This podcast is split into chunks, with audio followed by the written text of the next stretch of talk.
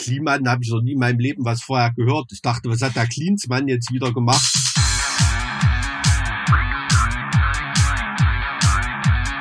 Zart wie Kruppstahl. Mit Mike und Alex. Schön. Tipptopp. Tipptopp. Jetzt läuft ja die Bude, ey. Ja, na, wie gesagt. Ähm, Nee, nee Mike, ich habe jetzt keinen Bock, diese äh, Herleitung nochmal zu faken. Die war so gut, das geht nur einmal. Das geht nur einmal. Nur weil das hier das Internet ist, heißt es nicht, dass wir alles faken müssen, nur damit es besser rüberkommt, oder?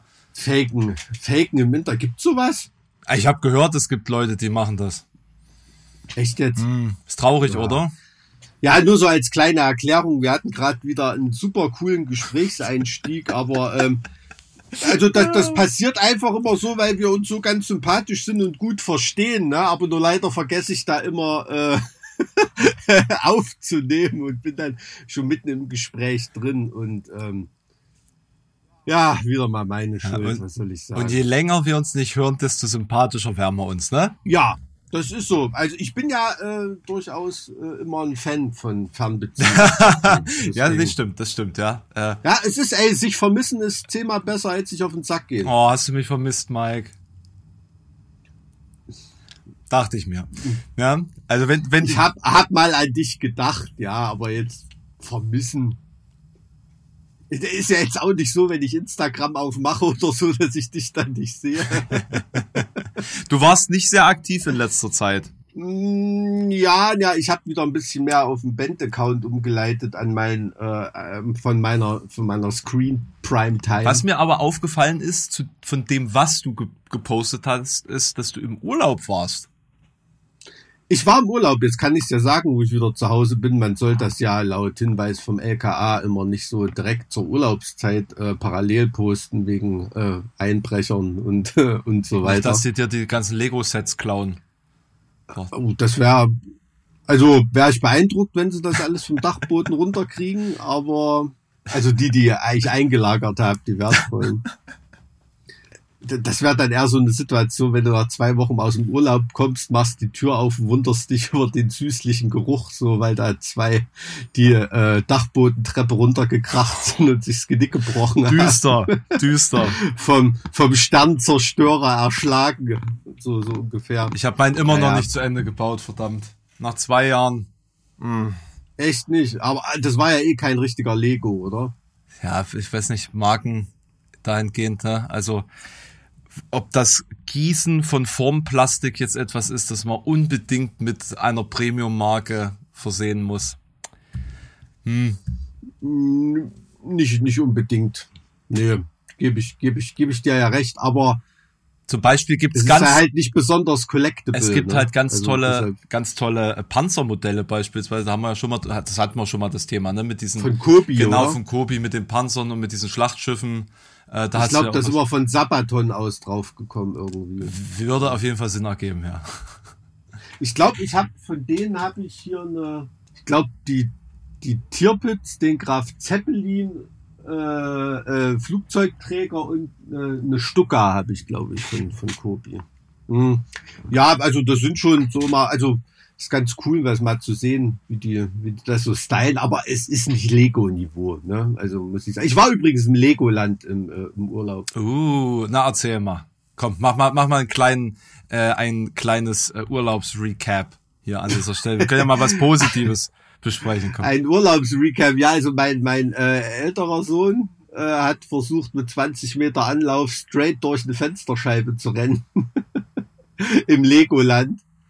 Ähm, er lag dann irgendwie so fünf Meter neben der Scheibe. Die Scheibe hatte, als ob du da mit dem Vorschlaghammer reingehauen hast. Das war so eine, so eine Sicherheitsglasscheibe irgendwie. Äh, sah das aus, ähm, er hat sich mal kurz geschüttelt, die Ärztin hat mal drauf geschaut, die Lego-Ärztin. Die Lego-Ärztin. Da kommt wirklich eine Tante angewackelt mit so einem Koffer irgendwie von, die haben da direkt einen Sanitätsstützpunkt. Also wir reden hier vom Original Legoland in Billund in Dänemark, ne? Äh, die kommt dann irgendwie angewackelt äh, und ich weiß jetzt nicht, ob sie wirklich mehr als äh, mit so ein paar Lego-Spielsets trösten äh, drauf hat oder nicht. Zum Glück war nicht mehr notwendig, aber der hat wirklich, also die hat mir das so erklärt, der hat haargenau die Stelle an der Stirn, mit der jetzt auch beim UFC Cage-Fighting oder so, die Kampfsportler immer draufhauen. Also so die Stelle, wo wirklich nicht viel passieren kann mit der Stirn, hat er da die Fensterscheibe weggebeamt. Also äh, Schwein gehabt, auf jeden Fall. Das war so das herausragende Lego-Ereignis. Ich war ja das letzte Mal, weiß ich nicht, im, im, im Legoland da da, da wurden in, äh, in, in Ägypten gerade die Pyramiden gebaut. Aus ne, Lego? In echt, nicht in, nicht in Lego, aber in echt. Es hat sich echt ganz schön gedreht oder so. Es geht irgendwie im Legoland gar nicht mehr so darum, so die Welt mit kleinen Steinen nachzubauen oder irgendwie. Das wird da gar nicht mehr so gemacht. Das ist ja irgendwie jetzt alles 3D, 4D und äh, was weiß ich, Zeit, Zeit, Academy. Zeitreise mit Lego oder was? Ja, na, es ist halt äh, alles viel mehr auf Multimedia und diese ganzen Attraktionen. Da kommt es gar nicht mehr drauf an, dass das aus Lego gebaut ist. Das interessiert die Leute gar nicht mehr so. Man sieht so diese alten Exponate, die so ein bisschen naja, Nostalgie versprühen. Ne? Da ist ein Dino aus Lego gebaut und, ein Space und Shuttle die sind dann die so, Welt. die sind da so langweilig und verstaubt wirken, die dann neben diesem ganzen. Genau, ja, ja. Das, das hat, hat, dann eher schon, so, hat da eher schon was Nostalgisches mit so einer Patina, ne? Hat auch was. Aber ähm, da mussten wir überlegen, ne? da müssten wir eigentlich fast schon als, als, als Restaurator äh, dann schon an die ersten Sachen wieder ran. Und so die neuen Sachen, ähm, da haben sie halt wirklich eher so, na, wie soll man sagen, so diese Welten geschaffen, ne? Ninjago oder Ninjago, wie viele sagen. Ich weiß nicht, wie man es wirklich ausspricht. Ninjago, vermutlich. Ninjago, äh, zumindest in Mitteldeutschland. da äh, geht es so eher so um die, um die Welten, die da geschaffen werden, das Multimedia mit echten Figuren und Walking Acts und was weiß ich so darzustellen. Da geht es gar nicht darum, dass das aus Stein gebaut ist. Da gibt's dann auch so Lizenzbereiche, äh, oder? Wo sie dann, haben die dann irgendwie Star Wars-Ecke ja. und, und Star Wars haben sie in den Parks nicht gehabt, hm. ne? Da, da habe ich gar nicht drüber nachgedacht. Aber äh, Lego Castle, also diese ganzen Ritterwelten, haben sie noch total viel, obwohl es da bei Lego im Moment fast gar nichts zu kaufen gibt. Da sollten sie unbedingt mal nachlegen, weil das ist mein Lieblings-Lego. Also Lego Ritter ist ja auch immer die, die Frage, bist du bei den Falken oder bei den äh, Löwen Rittern? Also ich fand's, äh, super cool. Also war, war schön. Und ansonsten Lego angeguckt und ansonsten Wehrmachtbunker. Ja, gibt's da ja auch jede Menge. Kontrastprogramm äh, für die ganze Familie.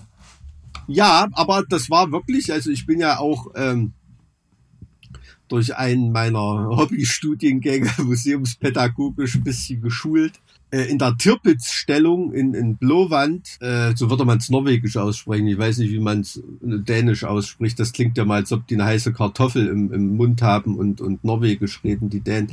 In Blowand auf jeden Dänische Fall. Dänische Stadtnamen norwegisch ausgesprochen als Deutscher. Was meinst du? Ich weiß uns nicht, also es klingt auf jeden Fall besser, wenn du es versuchst, norwegisch auszusprechen, als wenn du es als Deutscher versuchst, dänisch auszusprechen, sagen wir es mal so.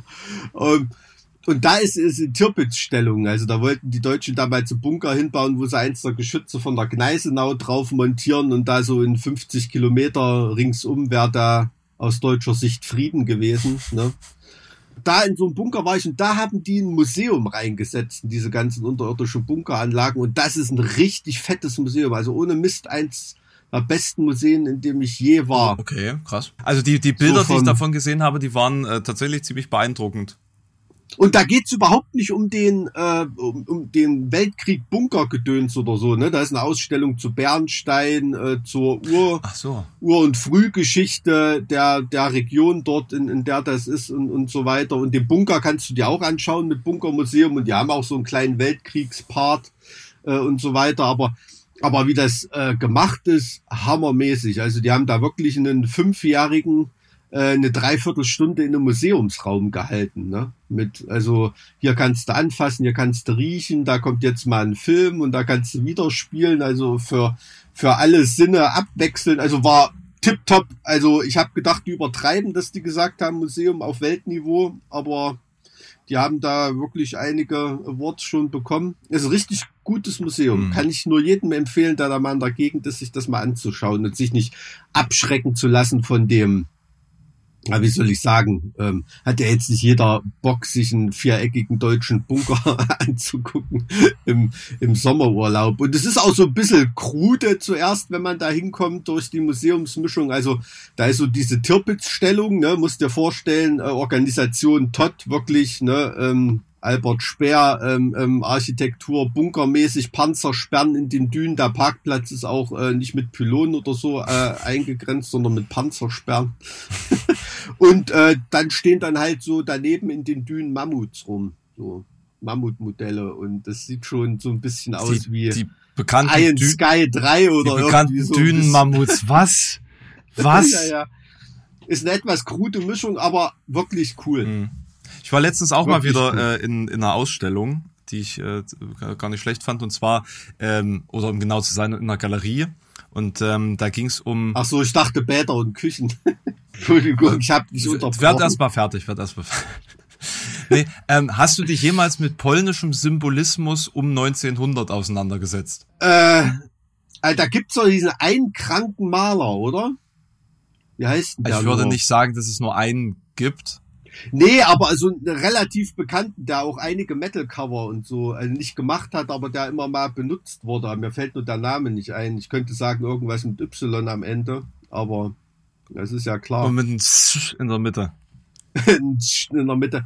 Ähm, nee, Also- also das, was du- der, der Begriff sagt mir nichts, aber ich kann mir ungefähr denken, was es ist. Ich kenne da echt ein paar kranke, abgefahrene Sachen. Na, ja. was du bestimmt kennst, ich, ich kann es dir kurz zeigen. Ähm, die, die Zuschauer werden das jetzt, äh, die Zuhörer können das ja nicht sehen, weil es ja keine Zuschauer sind. Den traurigen Harlekin, Nee, das kenne ich nicht. Nee. beziehungsweise den traurigen Hofnarr. Ums, ums zusammenzufassen, worum es bei polnischem Symbolismus eigentlich geht. Es geht um den Umstand, dass die Nation nicht existiert. Also quasi um die, diese Staatenlosigkeit in der, Hm. äh, äh, unter, äh, unter Russland, äh, Österreich, Ungarn und äh, Deutschland äh, oder dem Deutschen Reich aufgeteilten polnischen Mhm. Nation und dem, dem äh, Fehlen oder diesem, diesem, diesem Kampf um äh, quasi die, die Nation äh, dargestellt in, in symbolistischen Bildern, weil du halt unter der Fremdherrschaft eben aufpassen musstest, was du da äh, dargestellt hast und wie du es dargestellt hast. Okay.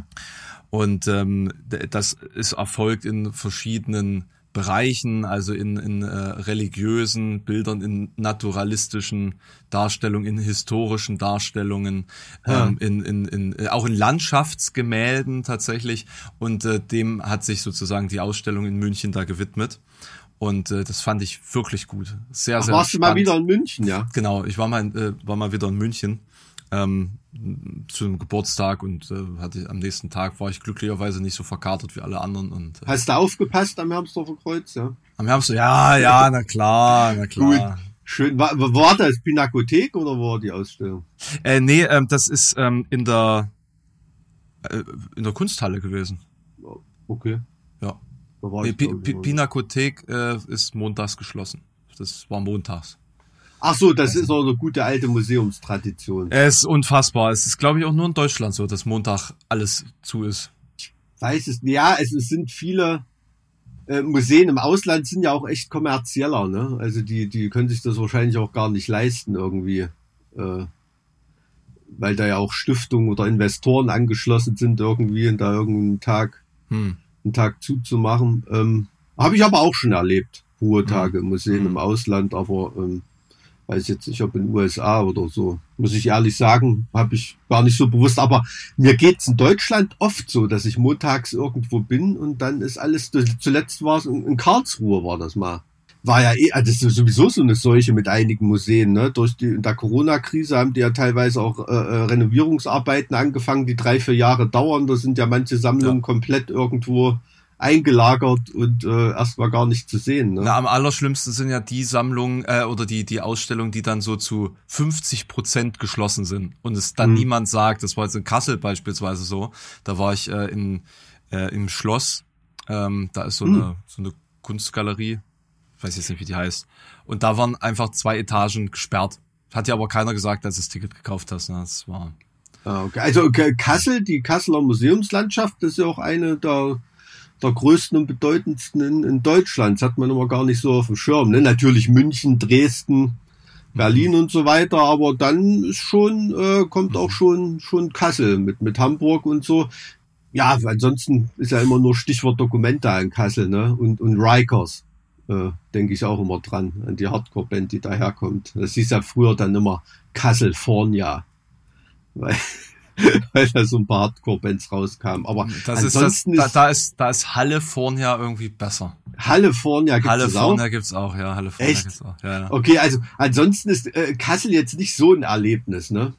Jetzt so rein vom optischen fand ich immer nicht eine besonders schöne Stadt, muss ich ehrlich nee, zugeben. Nee, aber ist halt auch einfach wenig übrig geblieben, ne? Ähm, hm. Hm. Das, das, das, ich meine, ich äh, hack ja immer so auf Magdeburg rum, aber die hatte, die hatten ja auch mal die äh, längste Barock-Prachtstraße Europas. Ja. Mhm.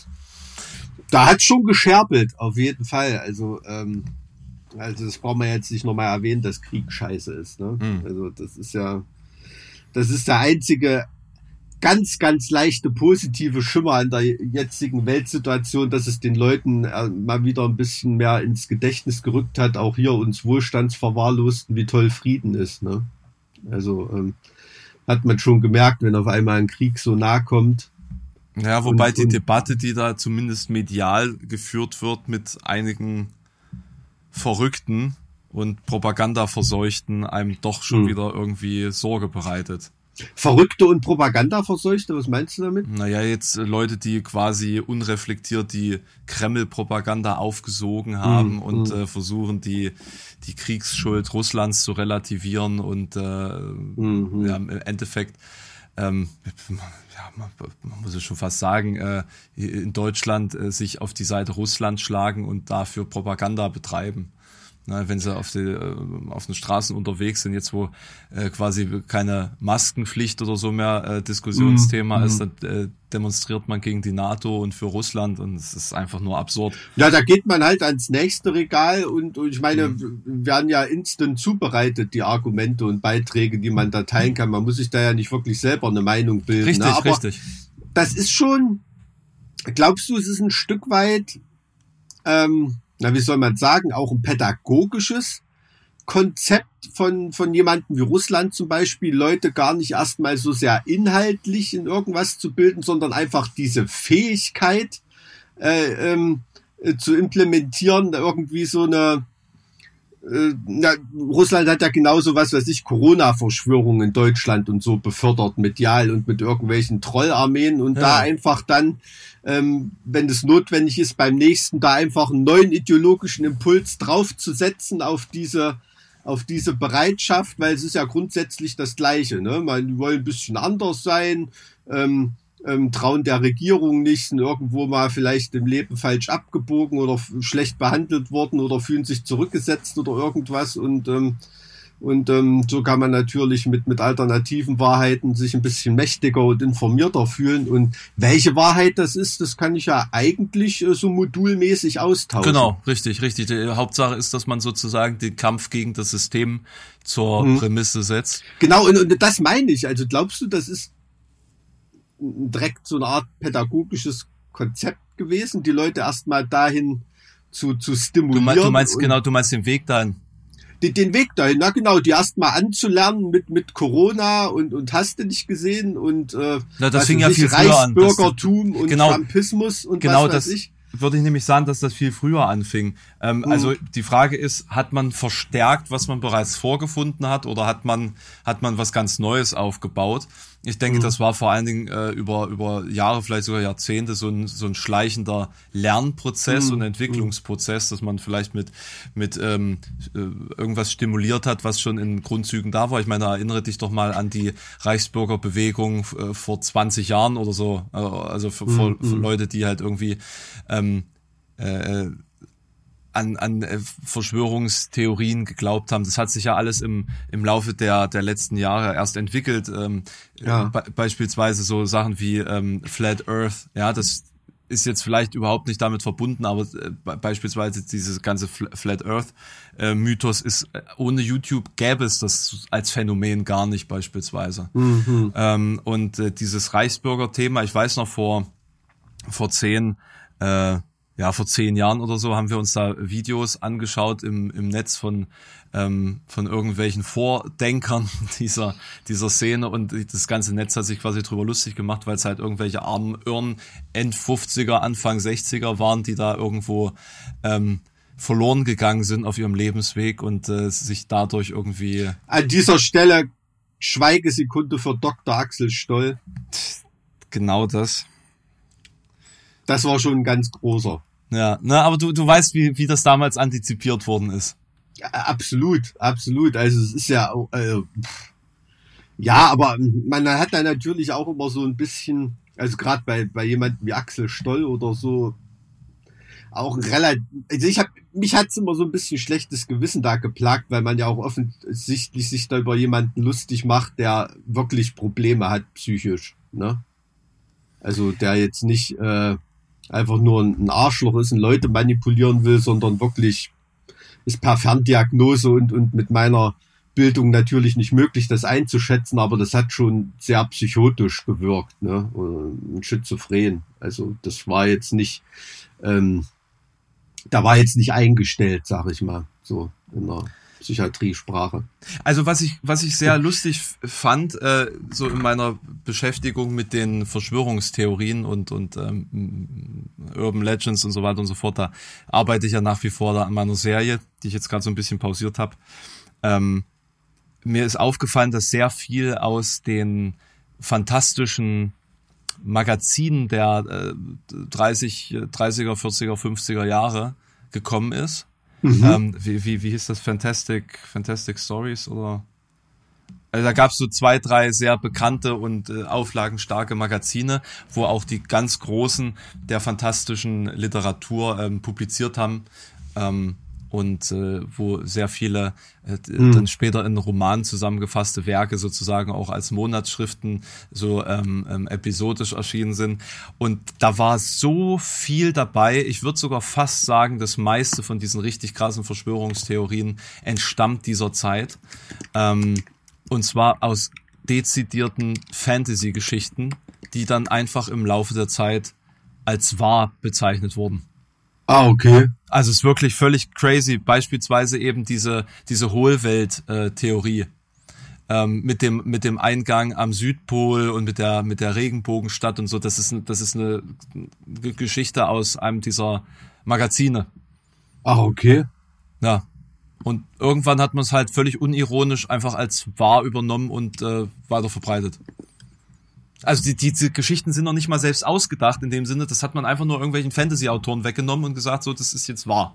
Krass. Ne, da gibt's ja wirklich viel zu entdecken. Also diese ganzen alten utopischen Romane, die es da gibt, gibt schon krasses Zeug, habe ich immer gestaunt als Kind, wenn mir mein Vater da manchmal so Sachen vorgelesen hat, ne? Also von, keine Ahnung, auch ähm, Lem und, und mhm. solche Sachen. Mhm. Ne? Also ja. das ist schon, gibt schon cooles Zeug, ist nicht immer nur Jules Verne. Ah, ne, Futurismus war schon, mhm. wenn man das jetzt so sagen darf, so in den 70er Jahren, was da aus, aus, aus weiß nicht, auch in den 80ern vermutlich, was da aus Russland kam, da war viel starkes Zeug dabei, auf mhm. jeden Fall. Ich glaube, das könnte auch damit zusammenhängen, dass es halt auch eine sehr technologisch oder auf den Industriekomplex ausgelegte Massengesellschaft war. Ne? Also die, die mhm. ähm, Errungenschaften aus dem technologisch-militärischen Komplex sind ja nun besonders gefeiert worden und besonders hervorgehoben worden und vielleicht ist es dann auch eine Inspiration dann wiederum für die Autoren gewesen, sich ganz spezifisch eben äh, dieser Zukunft äh, äh, zu, zu widmen, ja, weil ja auch dieses Zukunftsversprechen, die perfekte Gesellschaft da oft eine Rolle gespielt ja, hat. Ja, ja, ne, das war ja, das, das wurde ja auch von der Literaturpolitik stimuliert, ne? Hm, hm. Also die, die wollten natürlich lieber eine, eine, eine ja nicht eine perfekte, aber eine, eine glatte, gerechte Zukunftsgesellschaft als jemanden, der jetzt hier Archipel Gulag schreibt oder so. Ne? Das ist ja, das ist ja klar. Ähm, das, das ist auch gesteuerte äh, Kulturpolitik gewesen und teilweise auch natürlich Eskapismus so ein bisschen ne, von mhm. den äh, Autoren selber. Weil wenn du da jetzt nicht schreiben kannst, was im Moment ist, dann schreibst du vielleicht lieber, was in Zukunft sein könnte und so. Ja, da hat man natürlich auch immer so Zukunftsvisionen versteckt, ähm, wo jetzt nicht immer der Kommunismus und Sozialismus oder Stalinismus, äh, Leninismus, wie auch immer, welcher Entwicklungsphase man sich gerade befunden hat, unter welchem KPDSU-Generalsekretär da äh, gefördert wurde oder eine Rolle gespielt hat. Ne?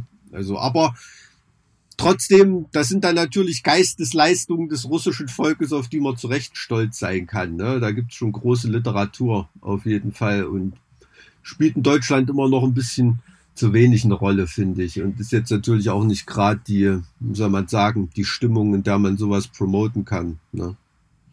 Was genau meinst du jetzt? Naja, äh, russische Liter Literatur oder Kultur allgemein. Ne? Das ist ja, als ob du im, im sag ich mal, im Zweiten Weltkrieg in den USA äh, ein Goethe-Institut aufgemacht hättest oder so. Das ist vielleicht jetzt auch nicht ganz. Ja, ich denke, die, die Volksverständigung wird jetzt auch eine ganze Weile leiden. Ähm, mhm. Und äh, tja, weiß jetzt nicht, ob wir jetzt schon wieder über einen Krieg reden wollen. Nö, muss ja nicht, nicht über einen Krieg sein, aber also ich stelle schon fest, dass es auch schwierig ist, mit, mit, mit äh, meinen Kumpels in Russland und so auch, auch in Kontakt zu bleiben. Ne? Weil, ähm, na, was heißt in Kontakt zu bleiben, aber jetzt so, so unbefangen zu reden über, über irgendwie, ne? Da weiß ich nicht, willst du auch nicht ständig über Krieg labern.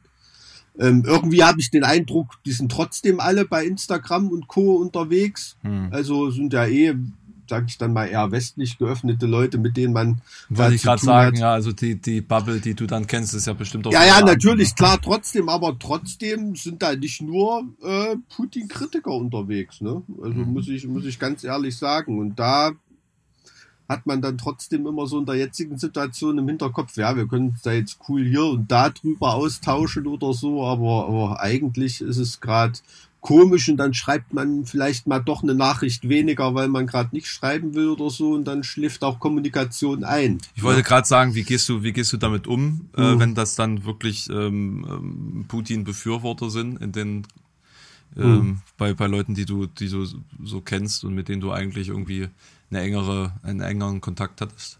Mhm. Ja, also man, man hat, äh, man hat auch wirklich den Eindruck, dass es das spielt für viele Russen gar nicht so eine Geige irgendwie. Also das interessiert die jetzt. Der Krieg? Gar. Nö. Das ist. Äh, das ist so die einzige Antwort, die ich nicht erwartet hätte tatsächlich. Äh, ganz ehrlich, also ich, ich weiß nicht, ob das äh, von, von vielen, ähm, ob das so ausgeblendet wird oder man nicht drüber redet oder das nicht zugibt oder so, aber es, es steht da nicht total im Vordergrund. Das ist da jetzt für viele Leute nehme ich das nicht als tägliches Thema wahr. Ganz ehrlich. Und dabei läuft ja eigentlich rund um die Uhr im russischen Fernsehen nichts anderes, ne? Ja, ja, na klar, aber ähm, na, wie soll ich sagen? Da ist natürlich vielen Leuten auch bewusst, dass das Staatspropaganda ist, ne? Und äh, ich meine, da schauten sich in Deutschland den ganzen Tag Tagesschau 24 an, ohne das als Staatspropaganda bezeichnen zu wollen, aber ich meine jetzt vom Entertainment-Level her. Kenne ich ja? viele, die das einfach nebenbei laufen haben. Ja, ja, aber ich sag mal, normale Menschen draußen auf der Straße nicht nur, oder? Oder hast du den Eindruck, dass die Millionen Einschaltquote haben, Tagesschau 24 oder? Naja, also die Tagesschau schauen schon Millionen Deutsche. Die Tagesschau, ja, ja. Die Tagesschau mal einmal am Tag. Ja, aber wenn, wenn die Tagesschau quasi nur über Krieg berichten würde, würden sie es ja trotzdem mitkriegen. Und dann wäre es ja trotzdem nicht, das dass Tagesthema. dass sie das nicht mitkriegen, aber es spielt nicht, spielt da wirklich eine untergeordnete Rolle. Hm. Und bei uns ist es ja auch ein Stück weit in den Hintergrund gerückt. Ne? Also zumindest die Aufmerksamkeit, habe ich den Eindruck, in Deutschland ist wirklich mit dem Bedrohungslevel. Ne? Sobald mal wieder, ähm, was weiß ich, Putin äh, äh, oder Lavrov oder wen er da auch immer dann sein Good Cop, Bad Cop Spiel da gerade äh, nach vorne schickt mit Medvedev, mal wieder mit Atomwaffen droht, dann ist es wieder ein bisschen präsenter, ne? Und äh, ansonsten ist das für die Leute jetzt auch schon im Alltag so eingepreist als, ja. als Nebenmeldung. Ich ne? glaube, ich glaube, selbst das Bedrohungslevel zieht irgendwann nicht mehr. Ich glaube, es ist mhm. wirklich so diese, diese Brisanz und neuer also dass es eine neue Meldung ist. Hm. Alte Meldungen, selbst wenn sie eigentlich brisanter sind, verpuffen dann trotzdem. Hm.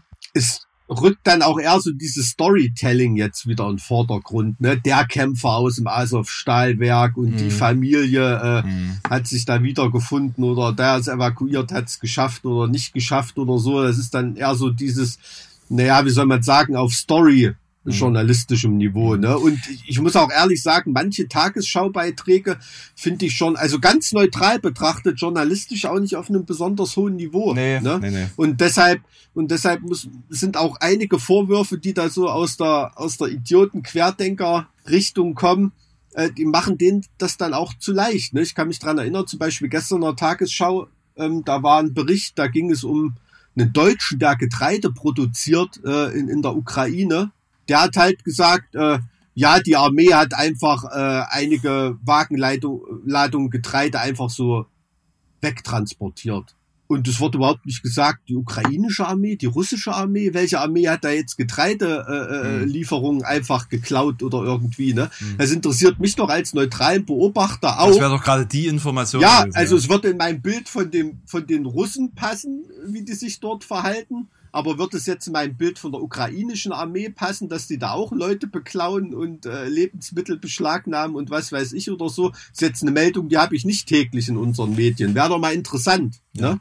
Und das wurde da offen gelassen. Also ja. Das ist journalistisch, äh, äh, geht das nicht. Ja, ja. Nee, ja. aber also ich will, ich will dahingehend ja so nicht lästern, aber mir ist das jetzt äh, in den letzten Wochen auch tatsächlich auch so im Zuge der, der, äh, des Ukraine-Krieges sehr stark aufgefallen, wie, wie wenig eigentlich inhaltlich in solchen Beiträgen steckt. Weil ich, ich, ich bin ja quasi immer so als hm. Akkumulator tätig. Ich sammle, hm. was ich dann aus diversen Quellen zusammentrage. Und dann denke ich mir so, wie wenig Zeit investieren die denn eigentlich darin, dass sie dann äh, einfach nur ein ähm, einen äh, DPA-Beitrag quasi abschreiben und umformulieren oder vielleicht Reuters auf Deutsch übersetzen, so ohne dass man da noch verschiedene andere äh, Quellen mit äh, Ja, also ganz ehrlich, man hat auch oft den Eindruck, dass da bei manchen Live-Schalten ist die einzige interessante Meldung dort, boah krass, da steht jetzt dort bei Kharkiv auf der Straße.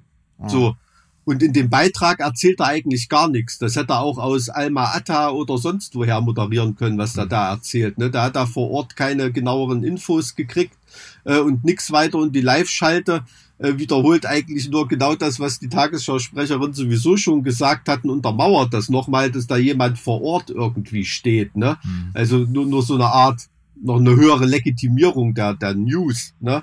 Aber äh, dass da jetzt was Besonderes kommt, ist dann die Leistung, die Live-Schalte krass, der redet hier gerade aus dem Bunker oder nicht. Mhm. Oder aber ähm, da ist wirklich ganz oft, dass da so Live-Korrespondenten nichts Zusätzliches erzählen können, ne? beziehungsweise gar nichts erzählen.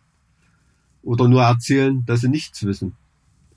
Und ja, oder, ist, oder halt ja. so allgemeine Kriegsfloskeln von sich geben ja, werden dann halt auch viel die Bilder sprechen gelassen. Ne? Also es werden die Nichtinformationen einfach auch in irgendwelche Handyvideos verpackt, die da, die da laufen und ähm, ja, und 80 Prozent des Contents, den man da bekommt, ist dann immer so der Nebensatz, ja, äh, lässt sich nicht verifizieren. Wir zeigen genau. es und sagen es mal. Genau, aber genau. Es sind halt irgendwelche krassen Bilder, die irgendwo jemand auf Twitter äh, gefunden hat. Ja. So, und ja. dann kann man vermuten, dass das eine das andere äh, irgendwie ausschließt, weil es da zu sehen mhm. ist, aber vielleicht ist es ja auch wieder eine komplett andere Aufnahme. Und man, man hat ja auch in, in offiziellen Beiträgen, sage ich mal, äh, schon Beiträge äh, eingearbeitet gesehen, die beispielsweise nicht aus der jetzigen Kriegssituation waren. Mhm. Beispielsweise ging es, weiß ich noch, in einem Spiegelbeitrag ging es um äh, diese, den Bau von Molotow-Cocktails. Und da hatte man halt eine Aufnahme von äh, 2014 hm. wo, wo ein Panzer mit, äh, mit Molotow-Cocktails beworfen wurde. Aber in dem, in dem, äh, in der Darstellung oder das, worum es gerade ging, war jetzt quasi die aktuelle Verteidigung, obwohl es da quasi dann gar kein Footage gab. Und da denke ich mir dann so, das kannst du jetzt eigentlich nicht bringen, ohne dass du drunter schreibst, dass das von 2014. Vielleicht bin ich da zu penibel, vielleicht. Na, früher war da eingeblendet Archivbilder. Genau, richtig. Richtig. Ne? Also richtig. das war ganz eindeutig eingeblendet und, und gekennzeichnet, selbst wenn es da äh, in einem im, im gleichen Kontext, an gleicher Stelle, aber, aber halt zu einer anderen Zeit. Ne? Ja. Das ist ja, ja, also da, da leidet wirklich viel, aber da sind die natürlich halt auch aufmerksamkeitsgetrieben, ne? weil da äh, andere Medien, die nicht so einen hohen journalistischen Anspruch haben, das natürlich anders vermarkten, be auf, besser aufbereiten, actiongeladener spektakulärer. Und deswegen gewinnen. Und, und ich weiß immer nicht, wem ich da jetzt eigentlich den schwarzen Peter zuschieben soll. Muss ich das den, den Journalisten zuschieben oder muss ich das den Konsumenten zuschieben? Beispielsweise hm. hatte ich, als, als äh, der Krieg ausbrach, hatte ich am, am, an dem Tag sozusagen ein Video produziert und ähm, das hat, glaube ich, insgesamt so 400.000 Aufrufe gemacht. Hm. So, an dem Tag, als die äh, Finn Kliman-Sache rauskam, habe ich ein Video gemacht, das hat jetzt schon über 700.000 Aufrufe. Also Hm. nur mal um die Gewichtung der, der Brisanz von Themen für, für den Zuschauer. Und äh, wenn ich ein Video über die Außenpolitik Chinas mache beispielsweise, was, was auch ähm, sehr intensiv optisch aufbereitet war, damit es halt auch trotzdem ansprechend ist, und das macht 140.000 Aufrufe und halt irgend so ein Gossip-Thema, das gerade um die Ecke kommt, macht einfach äh, sechs bis siebenfache davon. Äh, und damit natürlich auch das sechs bis siebenfache an Einnahmen, das muss man ja dazu auch sagen. Dann kannst du dir natürlich als, als, als, äh, also dann, dann wenn das immer so läuft und auf allen Ebenen so läuft, dann kann man, kann man den Medien überhaupt dann den schwarzen Peter zuschieben, wenn der Konsument es scheinbar auch einfach nicht will? Ja, also die, die Tendenz nehme ich ja absolut wahr, aber du darfst halt auch nicht vergessen, dass es da nicht nur auf der Nachfrage, sondern auch auf der Angebotsseite ja äh, unterschiedliche Level gibt. Ne? Also wenn ich was über die Menschenrechtssituation in China erfahren will, kann ich mir ein Video von dir angucken. Ich kann aber auch zur Bundeszentrale für politische Bildung oder tausend andere Thinktanks äh, gehen und mir dort die Infos holen. Naja, das Wenn schreibe ich ja auch nur ab. Ich, Ne, nee, aber weißt, weißt du, was ich meine? Und wenn ich, ähm, das ist, ich denke, das haben die Leute ja auch verstanden und das ist, macht das ja deine Arbeit auch so wertvoll für die, dass du eher ein Kompendium bildest, Ja, ja. ne? Einen Überblick. Was Das halt ist ja- einfacher, die, Genau. die, den Äh, aber wenn ich was in der aktuellen Situation über Kliman wissen will, da finde ich bei der Bundeszentrale für politische Bildung nicht. Es hat sich auch nicht gerade dann jeder YouTuber da rein verbissen oder so, sondern ähm, dann hast du ein, vielleicht ein relatives Alleinstellungsmerkmal, gerade mit einem aktuellen Video an dem Moment am Start zu sein und nicht das 20. Video zur China-Situation gerade zu haben. Ne? Das, ähm, das spielt da natürlich auch eine Rolle. Das ist, das ist sagen. richtig. Ja, stimmt, du hast recht. Das ist richtig. Ja. Ja, aber, aber klar, äh, Stimmt. äh, ich habe zum Beispiel Kliman, habe ich noch nie in meinem Leben was vorher gehört. Ich dachte, was hat der Klinsmann jetzt wieder gemacht? Und habe dann erst mal mitgekriegt, dass der ja doch schon eine ganz schön große Nummer gewesen sein muss. Ne? ja, vor allem Also- wahnsinnig gut vernetzt. Ja. Hm, hm, hm. War, weil sie sind nicht gut vernetzt. ähm, aber ich finde Ich meine, da hat sogar Karls Erdbeerhof 500.000 Euro investiert in diesen Hof, ne? krass. Also Karls ich- ich Erdbeerhof kennst du als, als Papa, ne? Äh, Ich kenne Karls Erdbeerhof, das ist auch immer ein Spruch von mir, wenn Leute mit mir diskutieren wollen, dass es ja normal ist, dass Leute Fleisch essen und sowas, sage ich immer, warum gehst du dann mit deinem Kind nicht auf äh, äh, in Schlachthof, sondern auf Karls Erdbeerhof, wenn das dort alles cool und normal ist. Ich glaube, ich habe aktuell sogar eine Handseife von Karls Erdbeerhof auf der Gästetoilette. Ist die vegan? Ja, Ist die auch fair gehandelt? das weiß ich nicht. Das war eine Geschenkpackung, die meine Frau geschenkt bekommen hat von irgendeinem Geschäftspartner. Keine Ahnung. Da kannst du ja, weil scheinbar Geschenkpakete schicken lassen oder irgendwie sowas. Auf jeden Fall habe ich immer erdbeerduftende Hände. Prima. Naja, naja. Also, Nee, aber- also wir, wir haben ja einen Podcast, der nicht nur der nicht nur schon optische Reize angesprochen hat, ne, in, also, ne, sondern auch jetzt, äh, äh, wie, wie nennt sich das? Ähm, was ist was ist das Wort für Geruch? Ähm, olfaktorisch. olfaktorisch. Ja, ich glaube, ich glaub, jetzt haben gerade ganz viele Leute abgeschaltet. olfaktorisch. Ich glaube, die haben schon abgeschalten, als wir über die Sammlung gesprochen haben vorhin. Hm, das kann schon sein. Aber ist doch geil, einfach mal wieder in Museen reinmarschieren zu können, oder? Auf jeden Fall. Und ohne Mundschutz und äh, Nee, Mundschutz trotzdem. Echt? Ja gut, wenn es zu voll ist, würde ich das auch, aber äh, das war direkt Vorschrift. Mhm. Ah, okay. Das hatte jetzt in Dänemark zum Beispiel keinen interessiert. Ja, ich muss auch sagen, in Museen verstehe ich es auch nicht, weil da sind nie viele Menschen. Also, Mhm. oder in Galerien vielleicht. Also Museen kommt dann aufs Museum drauf an, aber in Galerien, wie vielen Menschen begegnest du da pro Raum? Das, Also ich dachte mir nur, ähm, als ich dann wirklich in diesem richtigen Bunkerbereich war, der noch so wirklich äh, äh, Weltkriegsstyle war, ach, eigentlich war so eine FFP2-Maske jetzt gar nicht schlecht, weil die ganzen Schimmelpilzsporen, die hier rumfliegen und was weiß ich alles, ne? Äh, äh, wäre eigentlich irgendwie, irgendwie ganz hilfreich gewesen. Ich habe nur mal mir so überlegt, also wenn du zum Beispiel irgendwo diesen Sommer über ein Festival latscht und hast keinen Bock angelabert zu werden, wäre da eigentlich so eine Maske fast ein Segen ein bisschen, oder? Ja, ja, ich weiß nicht, ob es trotzdem, ob die Leute mich nicht trotzdem erreichen, äh, äh, erkennen würden. Ja, es gibt sicher viele, die dich da trotzdem erkennen, aber also ich glaube, er ist mal so, also so, ich sag mal so richtige Promis, ne? Also ich kann mich zum Beispiel dran erinnern, dass ein Kumpel von mir äh, mit David Hasselhoff in Wien auf dem Weihnachtsmarkt war. Und das war natürlich richtig cool, dass da alle eine Maske auf hatten und einen Schal und Sonnenbrille oder so. Da konnte sich da völlig frei bewegen. Ne? Kannst dir ungefähr vorstellen, was da los wäre, wenn der normal rumlaufen würde dort. Ich glaube, äh, da wird, werden manche vielleicht so freiwillig dann die Maskenpflicht weiterführen. Das ist kann natürlich sein. Ja, ich meine, es, es, es spricht ja auch nichts dagegen, das in gewissen Bereichen oder Momenten zu tun. Also bei mir ist es jetzt mittlerweile so, ich werde eigentlich jede Woche krank. So, hm. so krieg immer wieder einen leichten Stupfen. Kaum bin ich fertig, habe ich wieder einen. Ja, ja, geht mir genauso gut. Ich habe natürlich Kindergartenkinder, ne?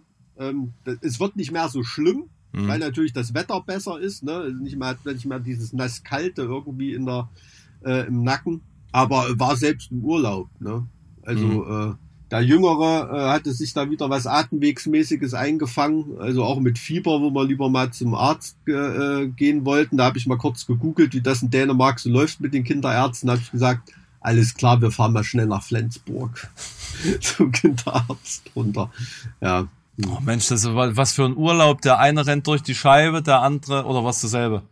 Nee, war nicht dasselbe. Also du, das da musst dich dran gewöhnen, wenn wenn du irgendwann mal keine Kinder hast, dann, dann äh, steht der Antinatalismus noch. Ja, ja selbstverständlich. Ja, gut. Ja. Jetzt, ist, jetzt haben wir wieder den äh, einmal Feuerwehr pro Podcast. Doch, nicht so. ich dachte mal, schon. Kannst du das unterscheiden, Krankenwagen, ja. Feuerwehr? Ja. ja. Das ist irgendwie raumgreifender von der Feuerwehr. Ach so, okay.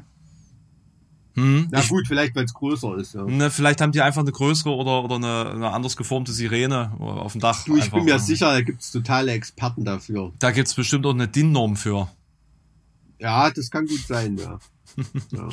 ja, nee, also Antinatalismus äh, ist äh, nach wie vor am Start. Also da ja, das ist, kann ja auch nur die richtige Frau austreiben. Ich denke auch, dass das das Einzige wäre, was da irgendwie äh, einen Impuls setzt, weil das ist, ich fühle das überhaupt nicht veran, veranlagt bei mir. Also das ist wirklich kein, kein Gedanke oder keine Emotion, die dahingehend irgendwie was triggert. Hm, hm. Bisher und das in, im äh, letzten oder in, im entscheidenden Rockstar-Jahr. Im Entsch Ach so, ja. Naja, ich muss, na, ich muss ja sterben. Ich muss ja jetzt bald sterben. Ne? Das Aber machst dich jetzt nicht weg, oder? Zur Legende. Ey, du, ich bin da echt abergläubisch, ne? Wie viele Leute wie viele Leute äh, irgendwie bei irgendwas ums Leben gekommen sind, nachdem sie in irgendeinem letzten Interview sowas geäußert haben. ähm, das ist natürlich. Ist das so? Ja, ja, ich denke jetzt gerade an, an Melanie Thornton zum Beispiel, die damals beim bei dem Flugzeugabsturz ums Leben gekommen mhm. ist. Ähm, die hat auch kurz vorher in einem Interview gesagt, ach, das Leben ist so kostbar, man muss sich jede Minute, es kann Klick, da kann es vorbei sein. Sowas ähm, habe ich ja nicht gesagt. Nee, nee, nee, nee, natürlich nicht. Aber du hast gesagt, du bist im. wann hast du Geburtstag? Na, vier Monate noch. Vier Monate hast du noch. Um die äh, Jim Morrison, Kurt Cobain. An, an der Kotze aussticken. Oder, oder an Bleikugeln. An, an Bleikugeln, ja. Na? Ja, wollen wir mal nicht hoffen, oder? Nee. Es macht auch jenseits der, der, der 30, dann macht das Leben auch noch Spaß, glaubst du mir. Teilweise. Ja, du, die Partykultur ist ja sowieso nicht mehr so wie, wie vor Corona, deswegen ähm, wird es dann sicherlich auch nicht äh, zu einer Situation kommen, in der man an seinem eigenen Erbrochenen ersticken kann. Also dementsprechend. ja, ist natürlich die Königsklasse, gell? Nee, äh, warst du jetzt mal wieder bei Konzerten, apropos Party? Äh, ich überlege gerade, war ich mal irgendwo? Oder du es dir wirklich abgewöhnt? So? Nee, ich, ich, ich habe echt ein bisschen das Gefühl, dass ich da dass ich da ziemlich raus bin. Also ich, ja, doch. Also ich hatte eine Show live gesehen, das war aber jetzt nicht, nicht unbedingt musikalischer Natur. Das war sehr eher so in Richtung Moulin Rouge. Okay. Hm, so Travestie. Burlesque. War, na, nee, eher Travestie. Okay. Hm. Das war echt, das war richtig gut. Ähm, da gibt's coole Sachen auch in, in Erfurt im Dusty also, zum Beispiel. Dann, dann, dann, dann, dann war ich noch, dann war ich noch im ähm, Kabarett Also nicht im Kabarett, was ja Nicht dann eher so Moulin. Rouge, was ja, ja dann Moulin Rouge ist, sondern äh, Kabarett und Kabarett. Ja, aber ähm, Konzert derzeit gar nicht. Ich bin auch ein bisschen, ich muss auch sagen, ich bin auch ein ganz kleines bisschen traurig. Ich hatte nun über ähm, Corona durch meine digitale Taverne und so diesen ganzen ähm, Twitch äh, äh, Firlefanz hatte ich ja doch Kontakt mit sehr vielen Künstlern, die dann auch teilweise regelmäßig bei mir zu Gast waren und hat einfach niemand mal gesagt, Alex, wir sind hier oder also bis auf ein, zwei Ausnahmen, wir sind jetzt hier irgendwie in Leipzig oder um der Ecke, komm noch rum, blub. Es ist schon wieder so ein so ein bisschen Wermutstropfen. Ne? Da hat man dann die die Werbereichweite natürlich gerne mitgenommen. So Und sind die Ende- Künstler. Äh, es ist, es ist Also echte Freundschaften unter Künstlern ist äh, schwierig. Also das machen die meisten nicht, weil es Arschlöcher sind, aber viele Künstler sind einfach oberflächlich. die sind einfach so ich bezogen, dass den das Ja, ja. auf dem ja, ja. Das, das, das ist, das, das ist wirklich so. Also wenn man mit denen zusammen ist und hat Spaß, ist das auch echt und alles. Ne? Das will man nicht, aber es hat halt oft keine, keine nachhaltige Wirkung. Aber Ja. man, es, es gibt auch Leute, die sind, sind halt nicht so gestrickt. Also ich bin auch jemand, der hat früher Leute, die er im Kinderferienlager kennengelernt hat oder so. Ich habe da noch Monate und Jahre lang Briefe geschrieben oder irgendwie so. Und es kam nie einer zurück. Ja, nee, das nicht, aber, aber ver verstehst du, was ich meine? Also ich bin schon jemand, der echt Kontakt hält. Also ich habe äh, teilweise äh, schreibe ich mir oder telefoniere mit Leuten, die habe ich, die habe ich einmal in meinem Leben eine halbe Stunde irgendwo mal auf einem Konzert getroffen oder so. Mhm. Ne? Also das ist, und ich finde, da kann man auch immer was Interessantes mitnehmen. Ne? Also das ist ja natürlich, andere Leute vergisst man auch oder Mhm. weil es einem nichts gegeben hat oder so nicht so ge- irgendwie gepasst hat, je nachdem, wie man da veranlagt ist. Aber das äh, muss ich sagen, ist, ist gerade in der Musikszene, da kenne ich mich ja aus, ich weiß jetzt nicht, wie es beim Film ist oder so, da ist es sicherlich nicht anders, aber da ist so diese Oberflächlichkeit äh, äh, auf jeden Fall. Also wenn man da zusammen ist, da denkt man, äh, wenn man da die Leute labern erzählen hört, man verbringt die, die nächsten fünf Weihnachten miteinander. Ja, ne? ja, genau, Und, genau. Äh, ähm, kurz, und kurz dann- vor, ich stelle dir jetzt mal meine Oma vor oder so. ja, ja, genau. Und dann ist, äh, was weiß ich, wenn sie im Haus nebenan spielen, kommt noch nicht mal eine Nachricht oder irgendwie sowas. Ne? Also das, Ja. das gibt's schon. Klar. Ja, be, muss ich sagen, bereue ich auch ehrlicherweise so den, den Support irgendwo. Ne? Man fühlt sich dann da doch ein bisschen ausgenutzt. Aber Echt? naja. Ach, das, also so negative Gefühle darfst du dem gegenüber nicht haben. ja, du weißt doch, bei mir ist es, äh, was die Negativität von Gefühlen angeht, immer ein bisschen weiter nach unten. Äh, Ja, du musst mehr. PMA, mehr Positive Mental Attitude, mehr, mehr das Positive daran irgendwie sehen. Hast da was draus gelernt, hast ja ein paar Leute kennengelernt, die da cool waren.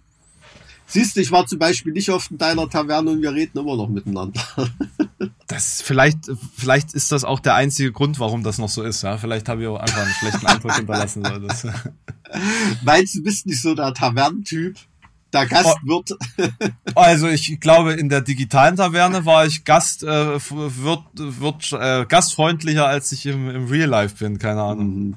Ja, klar, aber man muss ja für die Künstler ja auch ein bisschen Verständnis haben. Ne? Also abgesehen von diesen Wesenszügen, die ich da gerade geschildert habe, können die jetzt einfach jetzt auch mal wieder ein Stück weit ihr normales Leben zurückhaben und tummeln sich da jetzt natürlich wieder in Projekten. Ach so, und, und da sind sie, da sind sie auf. froh, wenn sie nichts mehr mit mir zu tun haben müssen, weil ich bin ja ein Beispiel für diese, für diese Zeit, die, die sie hinter sich lassen wollen. Ich verstehe. Ja, der Du, das Ex-Partner quasi. Das wollte ich damit nicht sagen, aber das kann unbewusst schon eine Rolle spielen. Oh. Mann, oh Mann, das ist ja Ey, du, ganz, ganz ehrlich, ähm, äh, wenn jetzt die nächste Promokampagne von der, von der Platte, äh, von, von, wenn wir irgendwann mal wieder eine Platte rausbringen, wenn, wenn die dann losgeht, da kraut's mir schon davon, ne? Weil jeder Interviewtyp erwartet jetzt, dass die hier Zoom live schalte, ähm, ähm, irgendwelche Meeting-Sachen, äh, wo du Live-Interviews oder so, also hast ja, hier, als wir Sammy Broilers zu Gast haben, der hat ja auch gesagt, er kann seine Fresse nicht mehr sehen im, im, im Computer. Hm. Ne? Und ähm, so geht's einem dann jetzt auch schon. Ne? Also das ist schon echt auch ein ganz, ganz anderes Level. Das war früher irgendwie, soll ich sagen, kontaktloser ein bisschen. Ne? Es ist so, kann ja nicht jeder mal gleich in die Bude gucken beim. Heißt, beim heißt du willst dem, du willst dem Pöbel gar nicht so viel Raum in deinem Leben geben. Nein, das, das sage ich ja nicht. Das sage ich ja nicht. Aber, Aber das einem- meinst du. aber es ist mit einem höheren Aufwand verbunden. Ja, also früher, keine Ahnung, da äh, konntest du auch schnell mal noch ein Interview einschieben, wenn du äh, eine Stunde im Auto unterwegs warst äh, und hast da ein Interview äh, Genau, gemacht. genau, du ne? musst, du Und musst jetzt- halt nicht optisch performen. Ja, ja. Jetzt musst du halt genau, auch optisch ja, ja. performen. Jetzt musst du optisch performen, ne? Und, und das, das, das geht halt nicht. Also ich würde jetzt auch kein Interview machen, wenn ich mein schlafendes Kind auf dem Arm habe oder so. Früher war das kein Problem, ne? Ja, Dass man da mal telefoniert hat. ja, so ein Telefoninterview ist einfach viel besser. Ja, aber Mhm. äh, jetzt, jetzt gehört es halt einfach zum Entertainment dazu, dass das am besten live ist irgendwie. Ja, ist- Ja, na klar. Also du, du, das sind so Sachen, das, das macht ja auch mit dir was. Du denkst da, oh, Alter, hm, macht er da jetzt noch einen Screenshot oder nicht? Behalte ich jetzt das äh, Blink 182 Shirt an oder ziehe ich, äh, zieh ich doch noch mal lieber Sodom äh, T-Shirt an oder irgendwas? Das sind ja auch Image-Sachen, ne? Die da noch transportiert werden. Hm.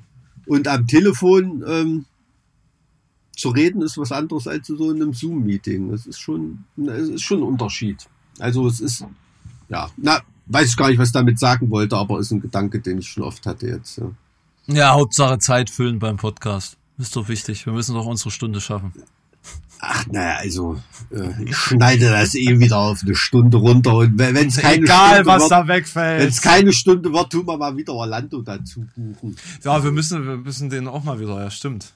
Also äh, finde ich auch. Also das sollte eine unregelmäßige Tradition bleiben. Also was macht der eigentlich? Hast du mal wieder was gehört von ihm? Das ist auch so eine Person, die sich einfach nie meldet. Hm. Nie. Und auch, also äh, ich schreibe dann immer mal so nach Orlando, mal Mittagessen. Hm. Ja, na, in anderthalb Monaten habe ich Zeit. Da Was? frage ich, da frage ich mich, also manchmal bin ich, also das soll jetzt nicht irgendwie von oben herab klingen oder so, aber ich habe auch wirklich Leute in meinem Bekanntenkreis, wo ich denke, was machst du eigentlich den ganzen Tag? Und die haben nie Zeit. Ne? Also wo, ich meine, also da sage ich auch immer, also wo ein Wille ist, ist auch ein Weg. Ne? Ich Ja. meine, wir, verhandeln ja auch immer hart über unsere Zeiten, ne? wenn wir mal äh, irgendwie Zeit finden. Aber ich es ist denk- immer so dieses, ich habe immer Zeit und Mike nie und dann muss ich gucken, wie ich klarkomme. Ja, ja, genau, genau. Du bist ja auch immer äh, fertig, hast gerade deine Videos hochgeladen und wartest nur auf mich, dass ich, dass ich zum, dass ich zum Gespräch komme oder so. Du hast ja nie was zu tun, gell? Naja, nee, aber verstehst, was ich meine? Das ist äh, manchmal, also da manche Leute auch beneide ich manchmal auch ein bisschen. Nee, ich glaube, das ist nichts Gutes. Ich glaube, das ist nichts Gutes. Das, ich glaube, das hat viel mit, mit äh, äh, Organisationsfertigkeit ähm, oder Self-Management zu tun, dass da dann irgendwas nicht, nicht Nee, also ich kenne ich kenn wirklich auch Leute, die haben keine Zeit, weil sie von 16 bis 17 Uhr im Garten sitzen auf der Bank. So. Na, kann man das, sich am Garten treffen und da ein Bier trinken. Nee, aber die wollen das nicht. Das ist halt dann so getaktet. Also das hat natürlich auch schon ein bisschen was Neurotisches bei Hm, manchen. ach, ach, ach so, ne? ach so hm, auf der neurotischen Ebene. Aber- dachte jetzt aber eher auf der trotzdem- Überforderungsebene. Ah, nee, nee, nee, nee, das, das meinte ich nicht. Nee, nee, ich meinte einfach nur so, so Leute, Weil die Zeit dann halt, nehmen und Zeit haben ist halt auch nochmal ein Unterschied. Ja, ne? na, also Leute, die einen Plan von ihrem Tag haben, die jetzt nicht so flexibel sind wie du und ich, ne? Das war also, weil es ist schon, glaube ich, auch bemerkenswert, dass wir heute zum Beispiel Leute, die ein Stresslevel haben wie wir, äh, früh mal eine Nachricht hin und her schicken, ah, komm, machen wir heute mal spontan einen Podcast oder so, ne? Also das ist schon, können wir uns schon was drauf einbilden. es, es ist halt trotzdem nicht mehr sehr oft. Das muss man ja auch sagen. Wir, wir haben ja echt ein Schedule, das äh, mittlerweile sehr ähm, lässig gehalten ist. Und ähm, Lässig. ja, sind wir jetzt sogar schon nur noch bei einem Podcast pro Monat oder sowas? Ist, äh, Ich schätze, das ist gerade so die Frequenz, ja, aber du, ähm, es kommt ja auf die Qualität an, nicht auf die Quantität. Ja, aber die ist ja auch scheiße, Mike. Das ist ja, Findest also wir du? haben, wir haben ja immer, wir haben ja zumindest dadurch äh, so ein bisschen ähm, ein, ein, eine Daseinsberechtigung gehabt, dass wir die Leute relativ regelmäßig bespaßt haben in der Zeit, in der sie alleine zu Hause sitzen mussten. Hm. So, jetzt, äh, was, was, was können wir noch bieten, Mike? Was haben Du, wir ich, zu bieten? ich wollte damit ja auch nicht sagen, dass der Podcast so gut ist, weil wir das, weil wir das äh, äh, so wenig machen, sondern der ist nicht so scheiße, weil wir das nicht, weil wir das äh, nicht so oft machen. Deswegen, weißt du? Ja, wie macht so, das man das dann jetzt? These. Wie macht man das jetzt eigentlich, wenn du auf Tour bist? Du, da habe ich am meisten Zeit. Aber da ist die Akustik doch bestimmt scheiße. Ähm, also ich habe ein Notebook mit, das Mikro kann ich einstecken. Also boah, ich sag mal, das wird jetzt nicht äh, äh, fest und flauschig Niveau vom, vom Audiophilen her, aber Das, das kriegst du ja noch nicht mal in dein Büro hin. ja eben. Ja, wir müssen, wir müssen mal, äh, mal ein neues Mikro für dich, Mike. Du brauchst mal noch ein, vielleicht einfach dasselbe, das ich habe, damit es einfach so gleich. Ey, gleich du willst mir seit drei Jahren dieses Mikro aufschwatzen oder so lange wie du es hast. Du hast es ja mal gewechselt zwischendurch. Ähm, Ja, also ich finde, so wie das jetzt klingt, ist das eigentlich okay. Und wenn du jetzt irgendwie ein total krasses hättest, dann würde meins ja wieder doof klingen. Und dann, also wichtig ist ja, dass man auf demselben Level ist, was so die.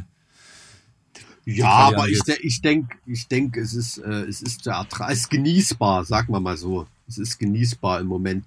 Aber wenn ich auf Tour bin, also gut, ich bin ja jetzt erst mal eine Woche auf Tour, das ist ja nicht lange. Die richtige, nächste richtige große Tour ist ja erst im Januar, Februar 23 geplant.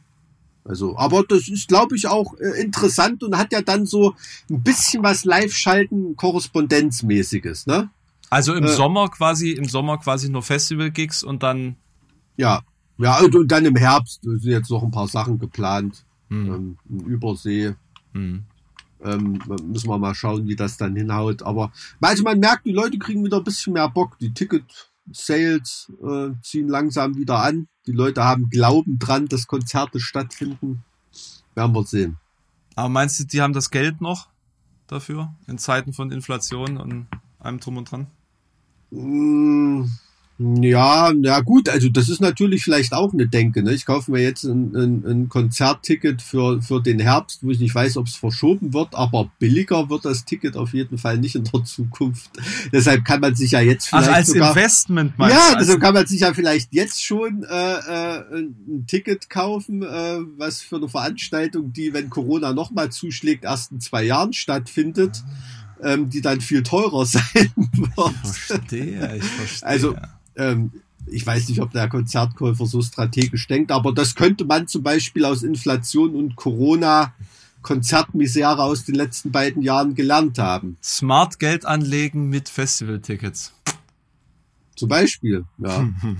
Also, natürlich auf eine, deshalb, ich glaube, es ist schon ein Grund, warum das dann auch bei, bei besonders äh, großen Acts gut, gut läuft. Denke ne? auch, das also ein man ja, ne? Rammstein-Ticket, weißt du, kriegst du immer irgendwie los. Hm.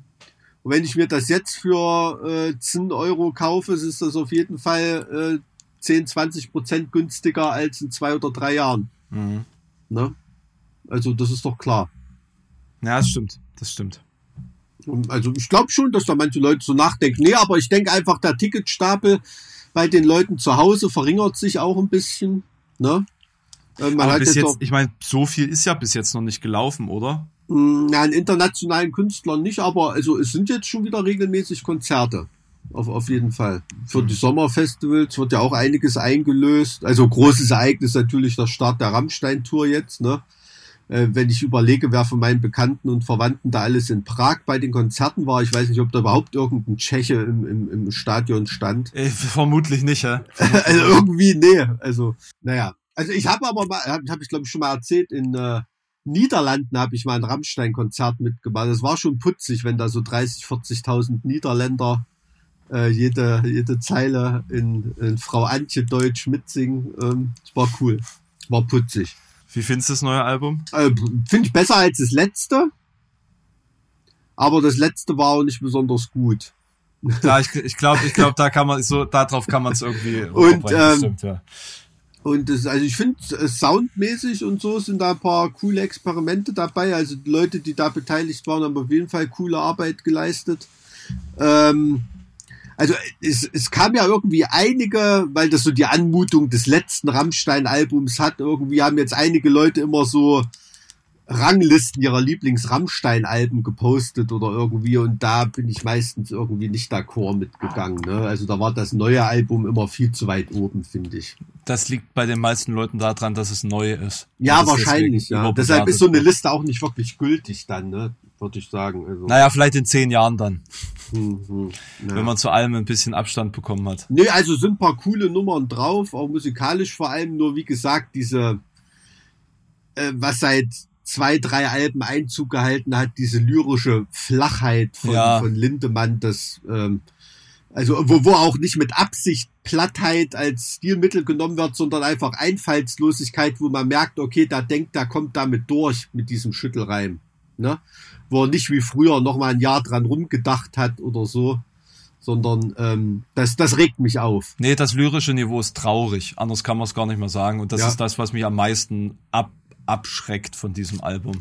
Ja, ja. Also äh, muss ich so sagen, also wenn ich da äh, ein super Song wie Zeit oder so, ne, wenn dann ein Satz kommt wie, wenn unsere Zeit gekommen ist, dann ist es Zeit zu gehen. Äh, das würden die bei QVC noch nicht mal in, äh, auf Kalender drucken als mhm. Spruch. Mhm. So eine, so eine Lyrikzeile. Ne? Und ähm, ist schade. Ist schade. Also weiß auch nicht, ja, also, oder so ein Song wie Ohne Kondom. Was, was soll das? Äh, Finde ich, finde ich lustig, da einen richtigen äh, Opernchor, das mal am Anfang so singen zu lassen, dass du denkst, was singen die da? Hm. Irgendwie, aber dann ja, ist der Gag. Ein, einmal ist es lustig, genau. Ja, einmal dann ist der Gag aber auch schon durch, dann brauche ich nicht noch einen Song da drum zu machen. Ne? Hm. Also das klingt dann eher wie ein schlechter Lindemann-Song von der ersten Platte, so vom hm. Niveau her. Hm.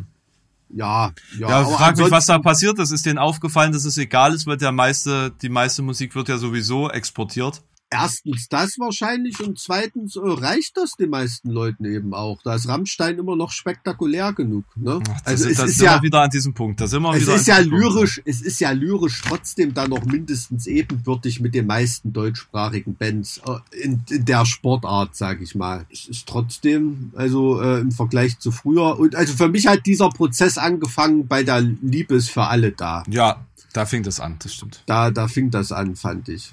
So. Und deshalb kann ich diese Platten nicht so weit oben einsortieren, auch wenn das musikalisch oft interessant aber, ist. Ja, aber wobei, Liebes für alle, da ging ja noch, das war ja noch okay irgendwie, das war ja irgendwie noch lyrisch und nicht nur direkt.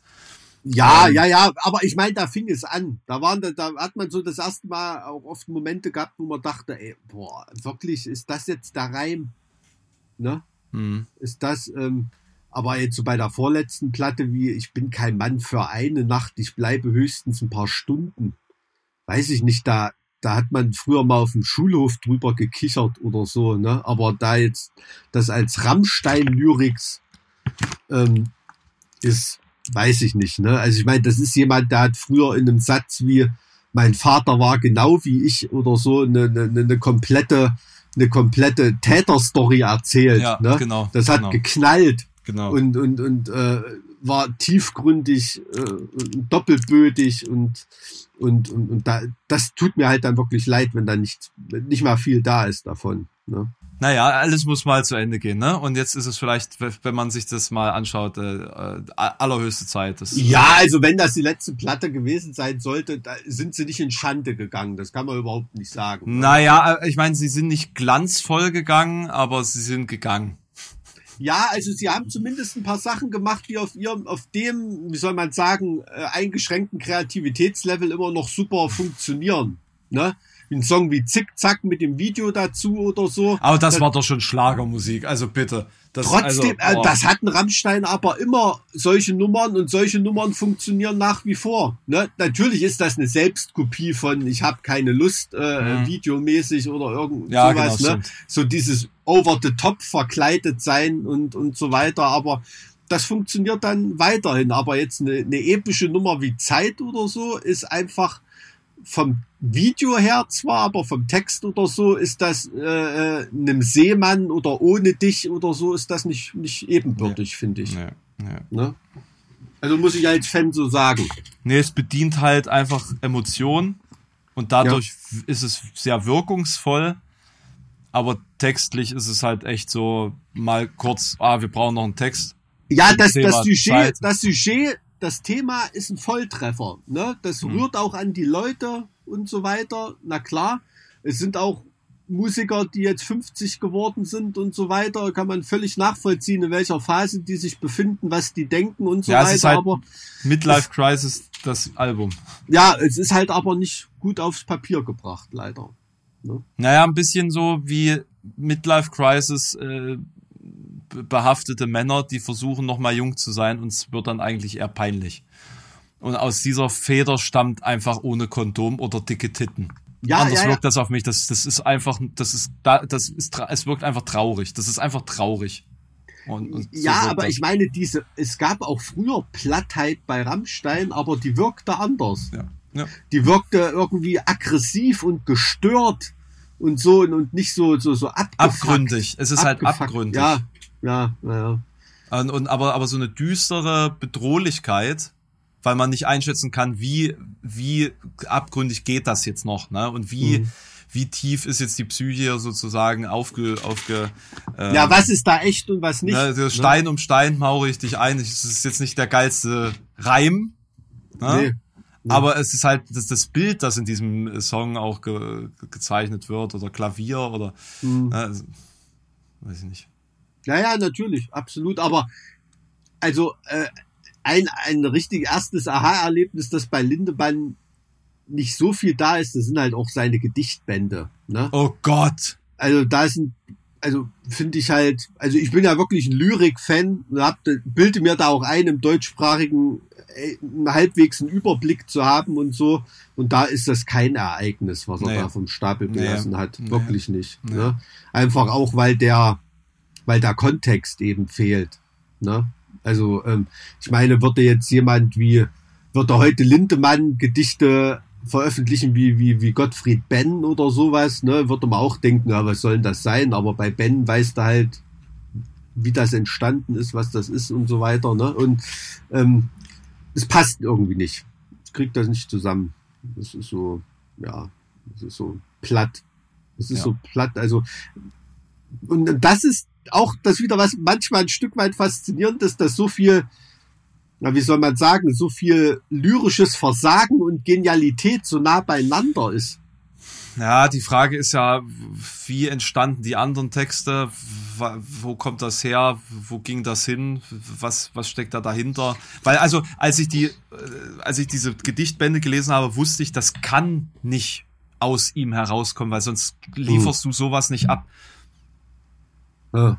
Weiß jetzt nicht, was du meinst damit. Naja, er- er, kann nicht gut sein, wenn er solche Gedichtbände schreibt. Er kann es nicht sein. Also müssen die Texte, die da gekommen sind, entweder Ach so. irgendwie durch, durch einen ganz spezifischen Umstand induziert oder getriggert sein oder über äh, Jahre entwickelt worden sein, äh, aus irgendwelchen Umständen. Aber das kann nicht einfach so aus ihm rausgefallen sein, was damals textlich normal war und äh, verglichen mit Mhm. dem, was jetzt noch. Oder hat er sich sein, sein, seine, seine lyrische Fertigkeit weggesoffen oder weggekokst? Oder was ist da passiert? Es ist wirklich, als ob da Nein, etwas also, Schlimmes passiert ist. Es ist ja so, das ist ja bei mir auch, wenn ich mich hinsetze und, und, und Texte schreibe oder, oder, oder Riffs oder irgendwie. Du hast halt zehnmal Scheiße und einmal cool, ne? Also anders ist das bei Aber wenn du ja, wenn du dir ja Jahre, Mann, äh, jahrelang äh, Zeit nehmen kannst, um äh, zehn Texte zu schreiben. Mhm. zehn Texte, mehr ist es ja nicht, dann muss das doch gut sein.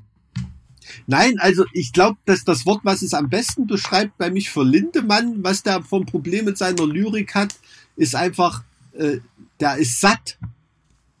Der, der ist satt. Hm. Der, der ist nicht, der ist nicht, äh, der ist nicht wie so ein junger Kerl, der Da Feuer im, mehr Saft, drin, im, im Saft steht und Hm. ja mit Feuer nach nach oben will und und so eine so eine so eine positive Aggressivität, so einen Willen zur Macht hat irgendwie, Hm. sondern das ist ein satter Typ, der immer noch ganz coole Gedanken hat Hm. und äh, lyrisch, aber aber das da irgendwie nicht mehr so fassen kann, weil ihm das Leben das als Aphorismus nicht mehr gibt. Ne? Also ist ja so eine Definition von Aphorismus. Das Leben, äh, äh, der Geist gibt dir zurück, was das Leben an Weisheit dir geschenkt hat. Ne? Das, das ist so, so, so ein Aphorismus. Und wenn du keine Scheiße durchlebst mehr, wirklich, Ja, der Sondern Künstler nur muss noch- leiden.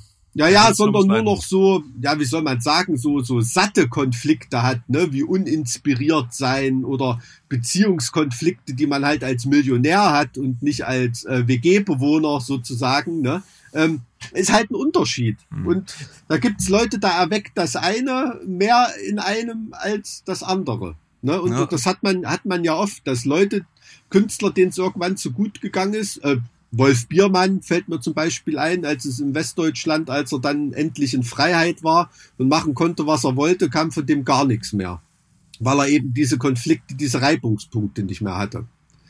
Und Des, ähm, deswegen als, als Hinweis, ähm, so als Learning aus diesem Podcast, wenn ihr, wenn ihr Künstler seid, arbeitet viel vor auf Halde, dass wenn ihr dann reich und erfolgreich seid, ihr trotzdem noch echte Texte anbieten könnt.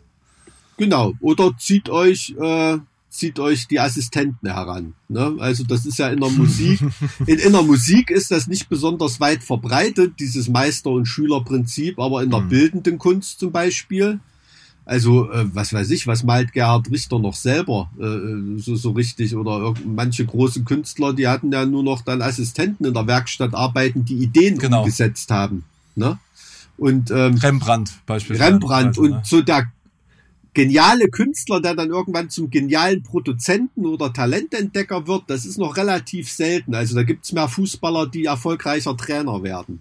Ähm, das ist so, ähm, aber so. Ja, Fuß, Fußball ist halt auch nur ein Pyramidensystem.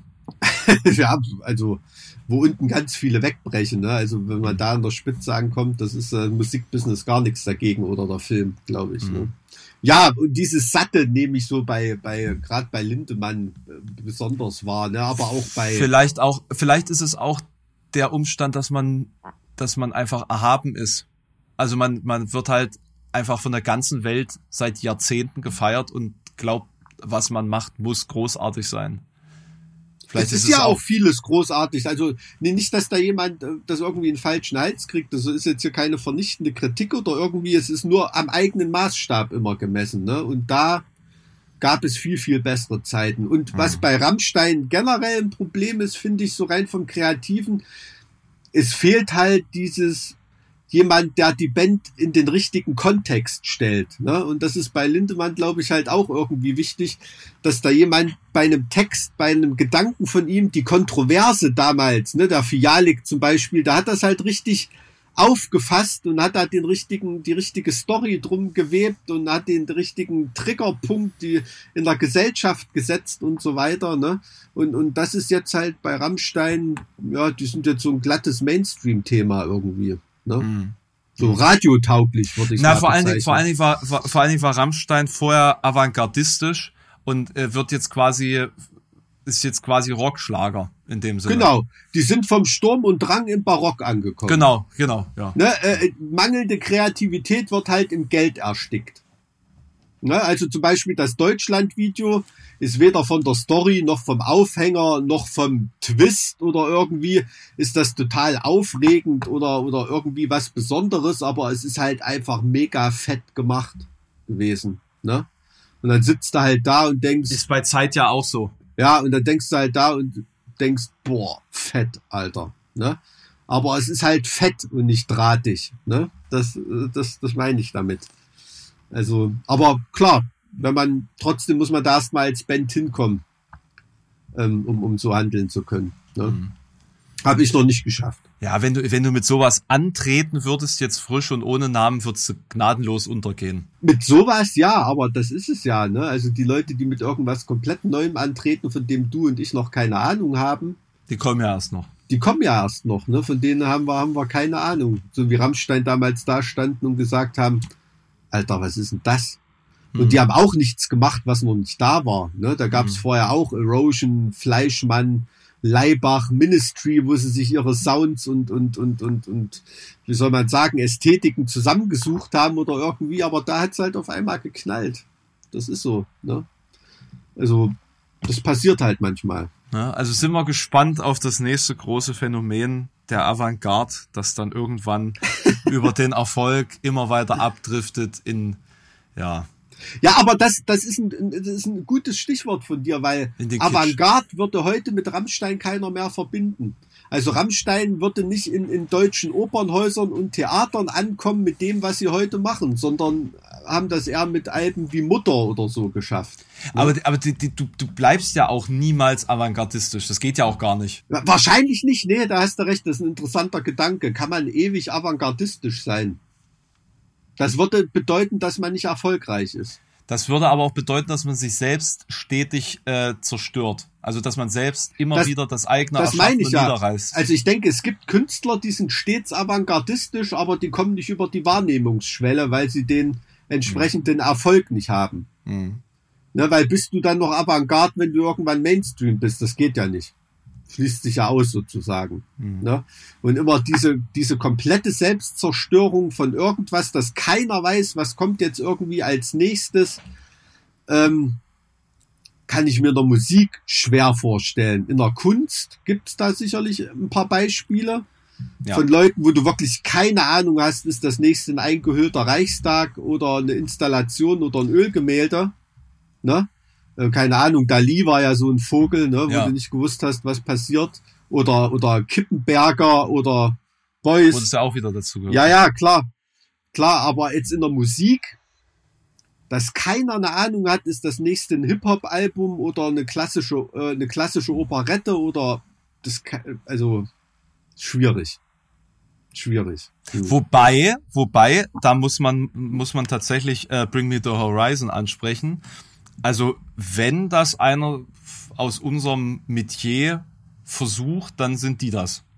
Aber trotzdem immer in einem nachvollziehbaren Prozess, ohne, Ja. ohne Brüche und Selbstzerstörung. Äh, äh, ja, genau, es ist genau, es ist eigentlich das Gegenteil, weil man sich ja immer einem gerade aufkommenden Trend anpasst, den man in dem Moment vielleicht als Konsument in Deutschland als avantgardistisch be betrachtet, aber er ist einfach nur kurz Das ist dann, glaube ich, eher das, eher das Also- Trendsetter-mäßige. Das Mhm. ist ja was anderes als avantgardistisch sein. Stimmt, hast recht, komplett, ja. Genau. Ne, Also aber- aber dementsprechend ich- eigentlich das Anti-Beispiel. Aber ich habe, ist witzig, ich habe auch spontan an Bring Me the Horizon gedacht, weil die natürlich das größte Chamäleon sind. Aber da stimmt halt auch das Narrativ. Ne? Es ist ein, es ist ein sehr, na, wie soll man sagen, extrovertierter, sprunghafter, künstlerischer Frontmann, der das ja auch trägt, ein bisschen, diese Mhm. Ja, weil die- Unberechenbarkeit. weil die ne? anderen auch komplett untergehen. Ne? Also die, die sehen ja auch irgendwie alle gleich aus und äh, fallen Ja. jetzt nicht auf. Nee, natürlich, aber vom musikalischen Talent, was da vorhanden ist in Ja. der Band, ist tut Ja. man denen natürlich komplett unrecht, wenn man nur Olli wahrnimmt. Also, aber er ist halt einfach ein absolut grandioser Texter. Also das ist wirklich, du kannst dir so einen. Text nehmen und den einfach an die Wand äh, malen. Es ist ja, wirklich also ich finde, so, ich finde, er, er hat halt, ähm, er schafft halt immer in den Lyrics diese Treibladung, die diese eine mega geile Zeile, die er pro Text hat, mit nach oben schießt. Das ist Mhm. nicht wie bei Rammstein, da ist eine coole Zeile und der Rest sind manchmal so Schüttelreime, die das alles kaputt machen, sondern der Rest von den Lyrics tut nicht weh. Und diese eine Zeile, das lassen die Leute sich tätowieren. mhm. Ne? Und, und so, da hat er mega, mega Talent dazu. Mhm. Ne? Also, Oder er liest einfach nur die richtigen Bücher oder hat die perfekte äh, Aphorismenseite absolut, er hatte, das ist ganz, ganz oft Sachen. Ne? Mhm. Also gibt es, was weiß ich, in, in, der, in der Antike gibt's ja schon, schon ähnliche Gedanken oder Aphorismen wie äh, äh, There is a hell, believe me, I've seen it, there is a heaven, let's keep it a secret. So, Mhm. ne? Also dieser aphoristische Gedanke, der ist seit, seit tausenden von Jahren in der Welt. Ne? Ja, der hat halt ja. noch niemand in den Song gepackt. Vielleicht auch einfach nur äh, beim, beim nächsten Songwriting mal Seneca daneben lesen, äh, legen und äh, ab und zu mal. Du, ich mach, spontan ich mach das auch oft bei, bei, bei, bei Lyrics. Seneca zitieren. Nein, nicht Seneca, aber ähm, ähm, dass man da von bestimmten Sachen inspiriert ist, ähm, Hm. absolut. Also, Machiavelli. ja, Machiavelli hat er jetzt, hat er auf Aphorismen-Ebene äh, Nee, der hat aber, der hat aber relativ einfache, prägnante Sätze rausgehauen. Na, dann würdet ihr eher eine FDP-Band aufmachen müssen oder so. Nee, ich glaube, also was immer geht, ist Schopenhauer. Der hat ja schön, schön prägnant, also wenn du jetzt bei prägnant formulieren bist, Mhm. ne, geht Schopenhauer natürlich immer, ähm, absolut. Aber äh, zum Beispiel Mille von Creator ist auch jemand, der so denkt, ne? Also macht kaputt, was euch kaputt macht, dann nennt er halt einfach einen Song Destroy What Destroys You, Ist halt so. Hate über alles, sag ich nur. Hate über alles. Das ist ja Dead Kennedys Zitat. Ne? Ähm, ja, klar, aber ist gut, wenn das in den richtigen Kontext gesetzt ist, ist doch, ist doch, ist doch schön. Dürfen dann halt natürlich nicht wie bei Julia Engelmann Kalendersprüche sein. Ne? Gibt's sie noch? Keine Ahnung. Also du siehst mal, wie lange es unser Podcast schon gibt. In unserer Anfangszeit haben wir uns, glaube ich, mal über die ausgelassen. Aber da erreichst du auch dein Publikum. Gibt da draußen genug Hausfrauen, die da mit einer Träne im Knopfloch sagen, ja, so ist es aber auch. so ist es. Ja, ne? Das Ja. war jetzt sehr despektierlich gegenüber Hausfrauen. ich, ich will überhaupt nicht despektierlich gegenüber Hausfrauen und Hausmännern sein. Ich habe jetzt von diesem Klischeebild Hausfrau geredet. Ne? Sie bedient das Klischee. Wir, wir reden doch hier nur in Klischees. Wir Aber sind eine Frau- Klischees. Ja, absolut. Na, das sowieso. Das Ja. sowieso. Ja, vielleicht, vielleicht können wir ja mal wieder einen thematischen Podcast starten. Ähm, wir können uns ja mal über Klischees unterhalten. Ist, Über Klischees? Ja, das ist, glaub ich, gern. auch ein spannendes Thema. Wobei vielleicht nicht im nächsten Podcast, weil da haben wir ja Besuch, wenn das alles jetzt so funktioniert. Das habe ich nicht verstanden. Sind wir der Besuch oder haben wir Besuch? Sowohl als auch war jetzt, glaube ich, der Plan. Ach, okay, es ist so ein Crossover-Ding. Genau. Nee, ich meinte so, wenn wir uns schon unterhalten, dann können wir ja auch gleich hier äh, äh, zwei Folgen aufnehmen oder so oder so eine Crossover-Folge oder Wenn sich das ergibt, vielleicht sind das auch die kompletten Idioten und ich, wir haben keinen Bock zu reden. aber Also- vielleicht halten die uns ja auch für die kompletten. Ja, Idioten. natürlich. Also das war jetzt mit eingepreist. Ne? Also das, das kann natürlich sein. Jetzt warst du schon wieder despektierlich. Naja, alles klar. Ey, da komme ich nicht raus. Nee, nee, nee, nee. Solange du weiter gute Lyrics schreibst, sei dir das verziehen. Ja, das ehrt, es ehrt dich, wenn du das findest. Das spricht für dich. Äh, Wir haben, haben wir nicht mal eine Dreiviertelstunde ausschließlich über Texte gesprochen im, im Kalkwerk Querfurt? haben wir. Ja, über das Konzept der Platte, ja. Ja, genau, genau. Oh. Es war ein Kalkwerk Querfurt, siehst du? In einem ehemaligen Kalktagebau irgendwie. Und da ist noch keine Tafel angebracht worden ähm, zur Erinnerung dieses Events. Ja, ich, also Querfurt, da wird ja vermutlich eher gelüncht, wenn ich da unterwegs bin. Echt? Warum? Naja, das ist doch AfD-Hochburg mittlerweile. Ach so. Und der Herr Till Schneider ist da immer sehr gern gesehen. Mhm. Na da. Mhm. Na da. Viel Spaß in Querfurt, aber schöne Stadt. Ja, Potenzial ist da sicherlich da, aber Ein Kumpel von mir sagt immer, äh, es gibt Städte, für die wurden Neutronenbomben erfunden. Die sind schön, aber die Leute, die dort wohnen. naja, gut. lassen wir das jetzt einfach mal stehen. Also ich gibt kenne es auch ja coole Leute aus Querfurt, also so, so soll das nicht sein. Ne? Naja, die meisten, die ich kenne, die da cool sind, gehen halt weg. Ne? Das ist so. Das stimmt, ja.